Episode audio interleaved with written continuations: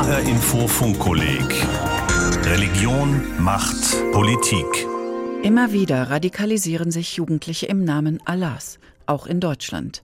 Was weiß man über ihre Motive? Und was kann eine Gesellschaft dem entgegensetzen? Hören Sie die Funkkolleg Folge 9 von Lothar Bauerochse. Töten im Namen Allahs. Radikalisierung muslimischer Jugendlicher.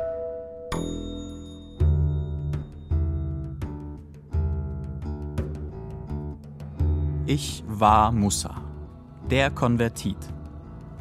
Ein Feind westlicher Werte, ein Gegner moderner Kleidung. Für mich gab es keine Musik mehr, kein Fernsehen, keine Frauen, keine Party, kein Spaß, keine Hobbys, keine Diskussion mehr, kein Nachdenken, kein kritisches Hinterfragen. Mein Leben orientierte sich an der Sunna, der Handlungsweise des Propheten Mohammed aus dem Frühmittelalter. Weltliche Gesetze kümmerten mich nicht. Als einzige Richtschnur folgte ich der Scharia, der islamischen Gesetzessammlung, die untreue Eheleute steinigen lässt und Dieben die rechte Hand abtrennt. Doch das ist jetzt vorbei. Musa, der Konvertit. In seinem früheren Leben Dominik Schmitz, geboren in Mönchengladbach. Mit 17 spricht er im heimischen Kämmerlein das islamische Glaubensbekenntnis und konvertiert so zum Islam. Mit 18 gibt er Frauen nicht mehr die Hand. Mit 19 heiratet er nach islamischem Recht Lena, wie er zum Islam konvertiert. Die beiden hatten sich davor zweimal je zehn Minuten gesehen. Dominik, ein Jugendlicher in Deutschland, der mit den Herausforderungen des Lebens und der Pubertät zu kämpfen hat. Mit fünf Jahren endete für mich die heile Welt. Meine Eltern trennten sich. Ich reagierte verstört, zog mich zurück. Dieser plötzliche Wechsel löste einen Knacks in mir aus. Die Fotoaufnahmen aus jener Zeit zeigen einen Jungen, der ein richtiger Pummel wurde. In der neuen Schule war ich ein Außenseiter, sehr schüchtern, zurückhaltend. Kein Held in der Klasse, sondern ein geduldeter Mitläufer, ein Niemand halt. Dabei wünschte ich mir allzu gerne, jemand zu sein, geachtet von anderen. Seinerzeit habe ich davon geträumt, stark zu sein, aber das schaffte ich nicht. Scheidungskind, Kiffer, Schulschwänzer, Salafist. So klischeehaft beschreibt Dominik Musa Schmitz, den seine neuen Brüder Musa al-Almani nennen, den deutschen Moses, seinen Weg in den radikalen Islam. Er macht schnell Karriere im Umfeld der beiden salafistischen Prediger Sven Lau und Pierre Vogel, die mit ihrem teils wilden Auftreten und fanatischen Reden ab 2010 einige Zeit in der Öffentlichkeit das Bild des radikalen Islam in Deutschland prägten. Es dauert fünf Jahre, bis Dominik erste Ungereimtheiten erkennt in seinem frommen Glaubensleben. Und noch einmal drei Jahre, bis er den Absprung schafft. Jedes Jahr gehen mehr als tausend meist junge Leute den Weg eines Dominik Schmitz und verschreiben sich dem radikalen Islam. Der deutsch-palästinensische Psychologe Ahmad Mansour spricht von einer Generation Allah. Muslimische Jugendliche, die in zweiter oder dritter Generation in Deutschland leben, aber doch emotional nicht in Deutschland angekommen seien. Antisemitismus und Verschwörungstheorien prägen ihr Weltbild. Ahmad Mansour erkennt es an bestimmten Hinweisen, wenn junge Leute in die Nähe islamistischer Gruppen geraten. Diese Alarmsignale sind A, eine Veränderung beim Umgang mit dem anderen Geschlecht. Also wenn ich vorher zum Beispiel mit meiner Lehrerin, mit meiner Mitschülerin normal umgegangen, auf einmal auf Distanz gehe. Und zwar eine klare Distanz, eine Geschlechtertrennung. Der zweite Alarmsignal ist Missionierung. Das heißt, ich lebe nicht nur danach, sondern ich versuche auch aggressiv anderen zu überzeugen, dass das der richtige Weg ist. Dritte Alarmsignal ist natürlich, wenn Menschen ihren Alltag durch die Religion bestimmen lassen. Das bedeutet, ich warte nicht, bis ich nach Hause gehe, um zu beten, sondern ich fordere jetzt eine Pause, um beten zu gehen. Vor allem aber, sagt der Psychologe Ahmad Mansour, verändern sich Weltbild und Lebenseinstellung dieser Jugendlichen. Sie entwickeln Feindbilder, glauben an Verschwörungstheorien, weisen jegliche Kritik zurück, meinen im Besitz der Wahrheit zu sein. Ein exklusiver Wahrheitsanspruch ist typisch für Salafisten. Sie sind die am stärksten wachsende Gruppierung des radikalen Islam. Salafisten geben vor, sich in ihrem Denken und Handeln ausschließlich an einem wortgetreuen Verständnis von Koran und Sunnah, also den Lebens- und Handlungsempfehlungen des Propheten zu orientieren. Nur das Leben des Propheten Mohammed und seiner Gefährten, den sogenannten Altvorderen, ist für sie maßgebend. Sie verneinen eine historische Entwicklung des Islam und sehen sich als die einzigen wahren Muslime. Die moderne, freiheitliche, demokratische Grundordnung lehnen sie ab. Heutige Gesetze haben für sie keine Gültigkeit. Im Jahr 2015 zählte das Bundesamt für Verfassungsschutz 8350 Mitglieder salafistischer Gruppen. 2017 waren es bereits 10.800. Tendenz steigend. Neben dem Salafismus gibt es den sogenannten Dschihadismus. Dschihadistische Gruppen unterscheiden sich von den Salafisten vor allem in ihrer Einstellung zur Gewalt. In der Regel lehnen Salafisten Gewalt zur Durchsetzung des Islam ab. Ihr Schwerpunkt ist die Mission, die systematische Anwerbung neuer Mitglieder, sei es auf der Straße oder in privaten Netzwerken. Man könnte auch von Indoktrinierung sprechen. Dschihadistische Gruppen dagegen wie Al-Qaida oder der IS, die Muslimbruderschaft oder die Bewegung Mili Görüş sehen sich im Heiligen Krieg gegen den ungläubigen Westen.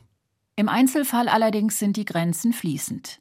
Oft bietet der Salafismus den Nährboden für den gewaltbereiten Islam. Fast ausnahmslos alle Personen, die sich in Deutschland dem Dschihad angeschlossen haben, standen zuvor mit der salafistischen Szene in Kontakt. Salafismus und Dschihadismus zusammen bilden die Szene des radikalen Islamismus in Deutschland. Der Verfassungsschutz sieht ein Potenzial von mehr als 25.000 Personen. Lamia Kador ist Islamwissenschaftlerin. Sie gehört zu den Pionieren des islamischen Religionsunterrichts in Nordrhein-Westfalen. Als Religionslehrerin in Dinslaken-Lohberg musste sie 2013 erleben, dass fünf ihrer ehemaligen Schüler, drei Jungs und zwei Mädchen, nach Syrien gereist waren, um sich dort an den Aktionen islamistischer Terrorgruppen zu beteiligen. Das Ganze traf mich wie ein Schlag, sagt Lamia Kador, und zwang sie, nach den Ursachen zu forschen, Erklärungen zu suchen. Es ist häufig zu sehen gewesen, dass eine gewisse Form von Unzufriedenheit, Desorientierung, eine Sehnsucht nach Kollektiv, Gruppe, Zusammenhalt in gewisser Form da war bei allen. Dass es familiäre Probleme gab, häufig tatsächlich auch der Vater eine sehr problematische Rolle spielte. Entweder war der physisch gar nicht da und wenn doch physisch da, dann emotional aber nicht wirklich da.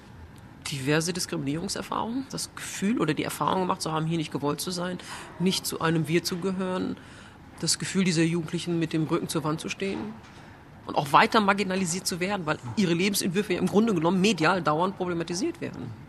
Das ist an denen nicht vorbeigegangen. Dazu kommt dann die systematische Anwerbung durch salafistische Verführer, wie Lamia Kador sie nennt. Eine sehr charismatische Person, die das erkennt, dass es da Probleme mit der Identität gibt, keine richtige Festlegung, unsicheres Schweben und die das gezielt anspricht und da wirklich gezielt reingeht. Und das ist sehr einfach. Das dauert nicht lange. Da reichen, weiß ich nicht, drei, vier Gespräche aus, um zu wissen, das ist ein Jugendlicher, der leicht verführbar ist, der relativ labil ist, im Sinne von anfällig, äh, da eine Schwachstelle zu haben in der Biografie.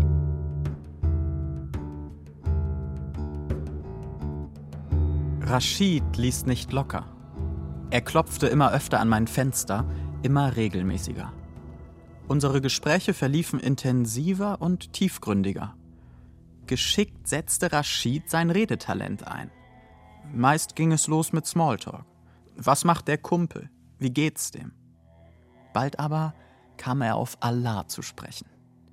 Häufig sprach er auch über das Schicksal. Es ist Schicksal, dass wir uns hier getroffen haben. Allah wollte das so. Er wollte, dass du so eine Botschaft bekommst. Diese Worte hinterließen bei mir Wirkung. Sie rüttelten an mir. Immer wieder wird diskutiert, ob Menschen, die sich radikalisieren und am Ende sogar bereit sind für gewalttätige Aktionen oder terroristische Anschläge, bestimmte Persönlichkeitsmerkmale aufweisen. Andreas Zick leitet das Zentrum für interdisziplinäre Konflikt- und Gewaltforschung an der Universität Bielefeld. Er hat zahlreiche radikale Biografien untersucht. Gemeinsam mit Islamwissenschaftlern aus Osnabrück hat er das vollständige WhatsApp-Chat-Protokoll einer islamistischen Jugendgruppe ausgewertet, die am Ende einen Anschlag verübt hat. Andreas Zick nennt erstens das sogenannte Borderline-Syndrom. Das sind Menschen mit massiven Krisen in ihrer Kindheit, mit massiven Gewalterfahrungen, die sie nicht verarbeitet haben. Da gibt es Hinweise, dass Menschen mit einem Borderline-Syndrom zumindest ein höheres Risiko haben, wenn sie in einer Umwelt leben, wo sie angesprochen werden von Extremisten, auch abgeholt zu werden. Ein zweites Persönlichkeitsmuster ist der Narzissmus. Narzisstische Persönlichkeitsstrukturen passen sehr gut zu extremistischen Lebenswelten. Das heißt, mit einer auf sich bezogenen Welt, wir würden sagen, einen aufgeblasenen Selbstwert. Was darauf hinweist, dass hinter narzisstischen Persönlichkeitsstörungen letztendlich eine Schwäche des Selbstwertes steckt. Sensation Seeking, also Sensationssuche, nennt Andreas Zick als drittes Persönlichkeitsmerkmal. Extremismus ist zunehmend ein Erlebnis. Wir sehen in diesen Inszenierungen dschihadistischer Lebenswelten, das wird alles dargestellt wie ein Happening, wie eine Erlebniswelt. Und wir haben tatsächlich junge Menschen, die in der Suche nach ihrer Identität dann von Gruppen das Angebot bekommen, such nicht weiter. Wir bieten dir eine erlebnisreiche Welt. Du kannst mit uns in den Krieg ziehen. Es ist alles überhaupt nicht so, wie es dargestellt wird. Hier gibt es noch Zusammenhalt. Es wird also inszeniert, ein großes Erlebnis. Forscher wie die Islamwissenschaftlerin Lamia Kador haben deshalb darauf hingewiesen, dass Salafismus und Dschihadismus auch eine Art Jugendpopkultur sind mit eigenen Symbolen, eigener Musik, äußeren Kennzeichen, nämlich Bart und orientalische Kluft, und einer eigenen Sprache. Sie werden Salafisten finden, die beispielsweise aus Berlin kommen und immer noch diesen rheinischen Singsang von Pierre Vogel sprechen. Gesang, dieser typische Rap, der eben so mit diesen islamistischen Texten unterlegt wird. Letztlich eine eigene Subkultur zu schaffen, um auch als diese eine Gruppe so erkannt zu werden. Der Bielefelder Konfliktforscher Andreas Zick nennt noch ein viertes Persönlichkeitsmerkmal, nämlich eine starke Autoritätshörigkeit. Das ist eher eine eingeübte Reaktionsweise auf Krisensituationen, auf unsichere Situationen. Das ist nicht die Persönlichkeitsstruktur, die anfällig macht für den Extremismus, sondern es ist das Rollenangebot an Gehorsam. Wir haben einige junge Menschen, die sich radikalisieren in extremistischen Milieus, die suchen Ordnung, Sinn und Struktur und sie kriegen von den Gruppen das angeboten um den Preis, dass sie äh, gehorsam sind, dass sie autoritär unterwürfig sind. Und dann ist der Autoritarismus eher eine Reaktionsweise als eine Disposition.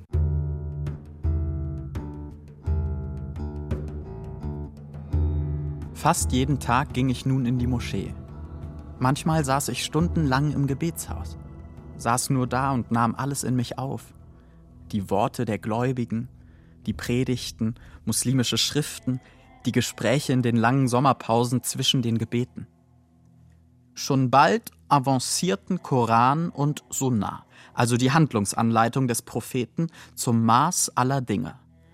Und zwar so, wie die salafistischen Brüder ihn interpretierten. Ohne es wirklich zu realisieren, begann ich viele Dinge in ein einfaches Gut und Böse Raster einzuordnen. Frauen, die sich nicht bedecken, sind ehrlos. Menschen, die nicht beten, sind schmutzig. Rauchen, Musik, Party, all dies ist Haram. Absoluter Gehorsam, eine rigide Moral und ein frühmittelalterliches Weltbild. Es ist eigentlich erstaunlich, dass sich davon auch Frauen und junge Mädchen ansprechen lassen.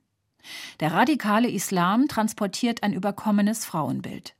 Sie ist die Versorgerin an der Seite des Kämpfers, die ihm absolut hörig ist und deren Hauptaufgabe es ist, Kinder zu gebären. Auf rund 20 Prozent wird die Zahl der Frauen unter den Islamisten geschätzt. Die Islamwissenschaftlerin und islamische Religionslehrerin Lamia Kador sieht auch bei den Mädchen die Sehnsucht nach Halt und Orientierung als wichtigstes Motiv. Denn es wird tatsächlich suggeriert, das Leben in Syrien ist schön als Frau. Es ist viel einfacher als in Deutschland. Denn in Deutschland musst du ja Bewerbungen schreiben, du musst einen vernünftigen Schulabschluss haben. Aber hier in Syrien fragt kein Mensch danach, wo du herkommst. Hier ist alles einfach. Hier musst du eigentlich nur eine brave Hausfrau sein, die sogenannte islamische Gemeinde erweitern, indem du Kinder gebärst. Und das war's. Und das ist für tatsächlich nicht viele Mädchen, aber doch einige Mädchen eine Alternative. Das neue Leben berauschte mich zusehends. Anfangs hatte ich meine Jalabia noch heimlich kurz vor der Moschee angezogen. Nur wenige Wochen später aber lief ich mit rot-weißem Turban oder Gebetsmütze nebst Kaftan oder weiten arabischen Pumphosen durch die Straßen Mönchengladbachs. In der Fußgängerzone gab es schon mal abschätzige Kommentare. Anfangs reagierte ich verärgert, dann aber gewannen andere Gefühle die Oberhand. Eine seltsame Mischung aus Stolz und Erhabenheit. Bewusst hatte ich die Rolle des Außenseiters gewählt. Radikalisierung ist ein Prozess, oft ein verschlungener Pfad. Er kann ins Leere laufen oder tatsächlich in Gewalt münden. Das hängt von vielen Faktoren ab. Die Religion, der Islam, ist dabei gar nicht der vorrangige Faktor. Darin sind sich die Forscher einig. Lamia Kador der Einstieg in diese islamistische Szene, der läuft nicht über die Religion. Der Einstieg läuft über ganz normale soziale Angebote, meistens eher auf dieser menschlichen Ebene, um erstmal Vertrauen zu schaffen, Vertrauen aufzubauen und dann auch systematisch und auch schrittweise in diese Lebenswelt dieses einen Jugendlichen irgendwie reinzukommen. Und dann erst irgendwann kommt dann Religion. Also dann markiert man die sogenannte In-Group als wir Muslime und dann gibt es die Out-Group als die Ungläubigen oder die Deutschen.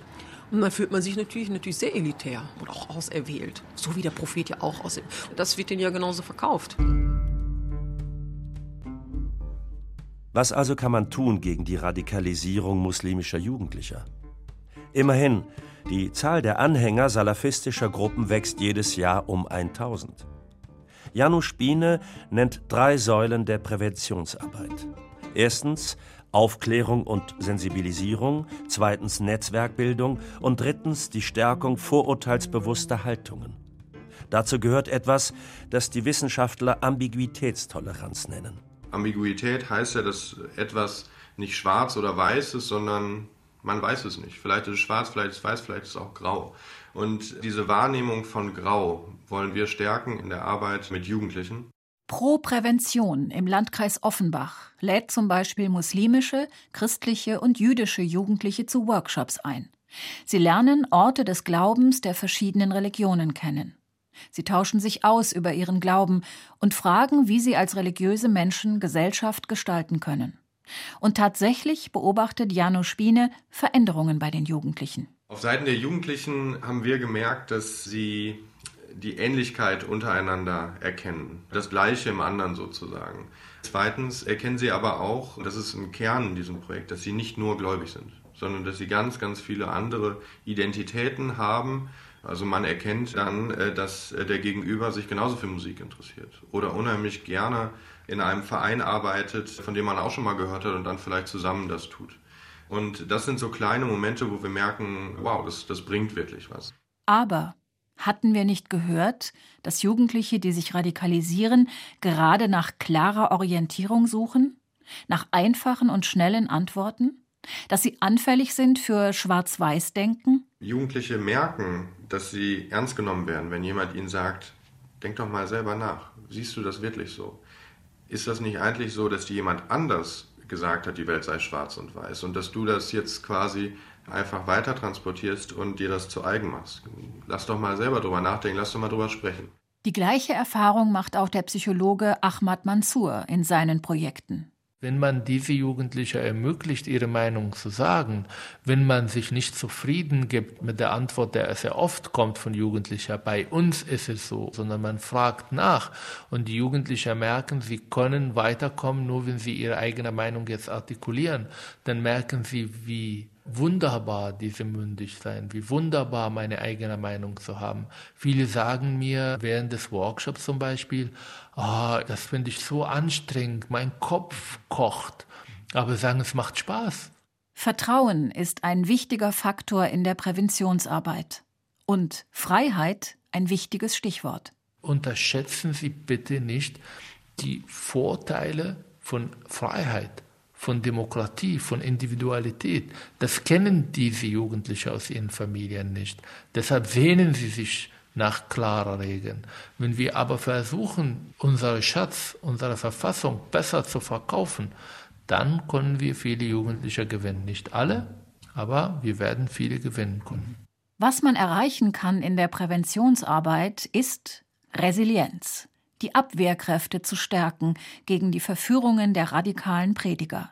Janusz Spine. Ein Mensch ist resilient gegenüber extremistischer Mobilisierung, wenn diese Mobilisierung an ihm abprallt.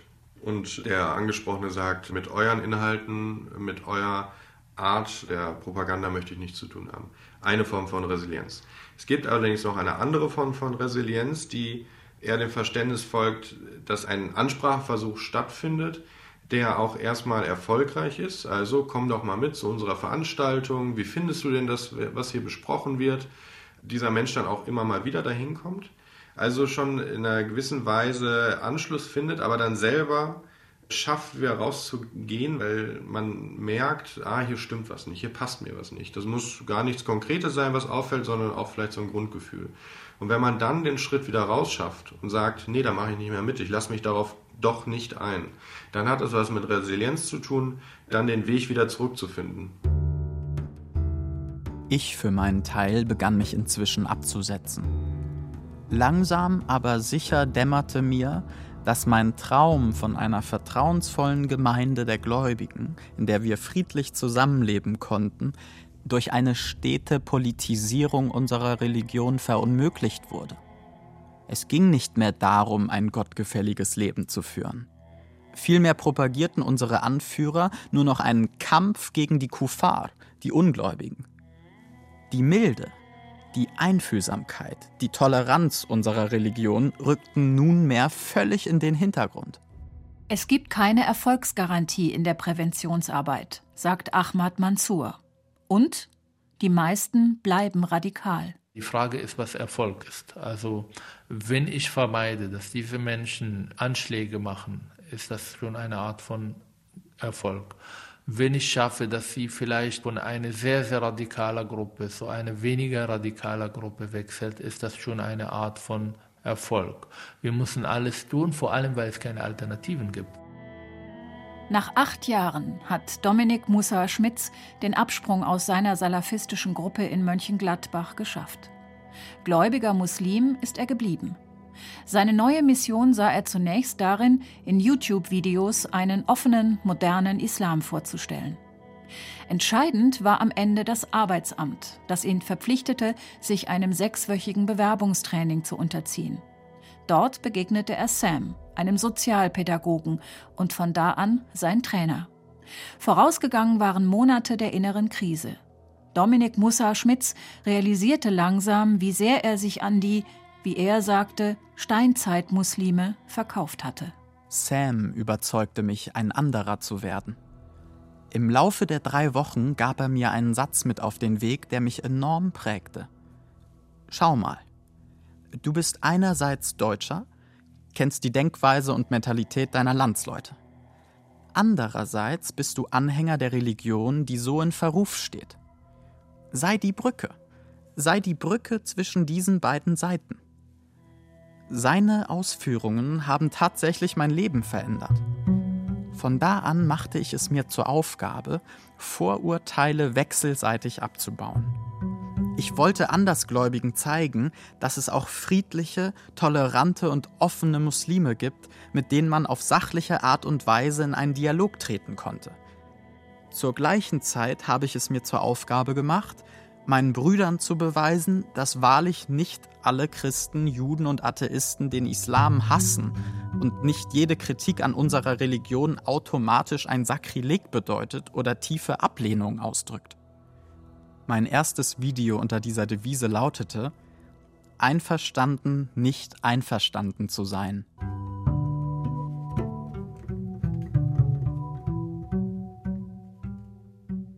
Das war Folge 9 des H-Info-Funkkollegs Religion, Macht, Politik über die Radikalisierung muslimischer Jugendlicher. Autor Lothar Bauerochse. Die HR-Info Schultour greift unter anderem dieses Thema auf. Mehr dazu, wie sich Schulen bewerben können und die Sendung zum Nachhören auf funkkolleg.de. Das Funkkolleg steht hessischen Schulen als Unterrichtsmaterial zur Verfügung. Mein Name ist Heike Liesmann.